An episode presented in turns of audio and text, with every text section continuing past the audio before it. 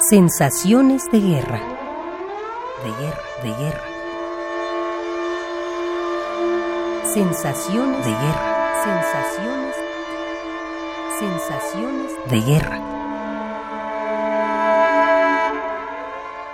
Eduardo Hurtado.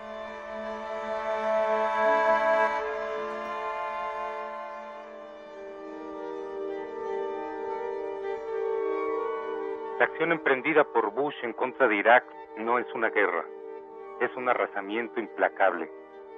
¿Qué nuevo Homero podría cantar esta vileza, esta demostración de una fuerza que no admite réplica?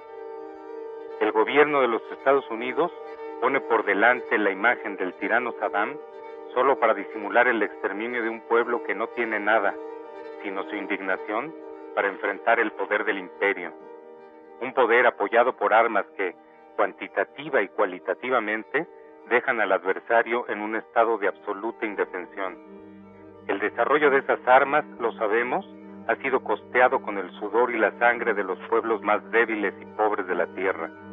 Lanzada por encima de las instituciones y los organismos creados para mediar en los conflictos entre naciones, la invasión a Irak introduce en todo el orbe un principio de irracionalidad y lo hace en nombre de los valores más caros a nuestra civilización, la democracia, la libertad.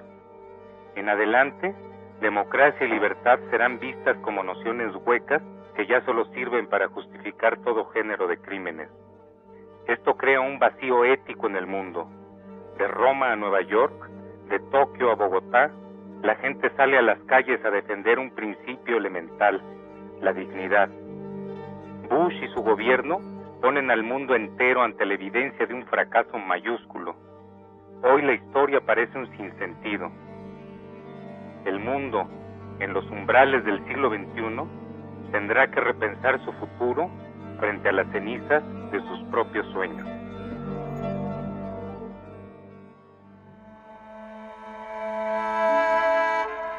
Eduardo Hurtado. Sensaciones de guerra. De guerra, de guerra. Sensaciones de guerra. Sensaciones. Sensaciones de guerra.